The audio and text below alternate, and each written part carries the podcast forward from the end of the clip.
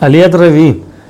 Rivka corre con su mamá a contarle lo sucedido y Labán, su hermano, al ver las joyas que tenía en la mano, era muy codicioso, corrió hacia Eliezer a, a, a, traerlo a la casa. Le dijo, no te preocupes, ya saqué toda la idolatría de la casa, ven y entra. Cuando le ponen, se sientan a la mesa todos a comer, Eliezer dice que él no va a comer hasta que no diga lo que tiene que decir. Y empieza a contar toda la historia desde que Abraham lo hace jurar de que no va a llevar a Isaac a esa tierra, sino que le va a traer una mujer a él.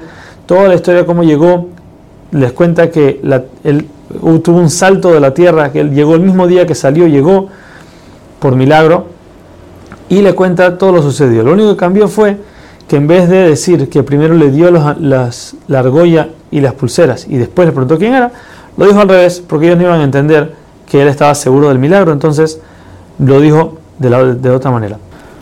En sus palabras, él insinúa que le dice a Abraham, si no va a querer venir ella conmigo, dice Rashi que de, estas palabras en hebreo se ve que Eliezer en verdad quería que no venga, él estaba buscando cómo que la mujer no venga, ¿por qué? Porque él tenía una hija que quería que se case con, con Isaac, solo que Abraham le dijo, no, no, tú no puedes casarte con mi hijo porque nosotros somos benditos, tú eres maldito, entonces no pega uno con el otro.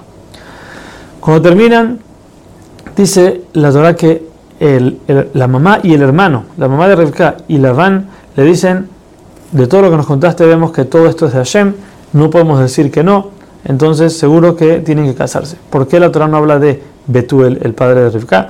Ya que él quería detener todo, él quería que no, se, que no se vaya, que no se casen, por eso vino un ángel y lo mató para que no pase.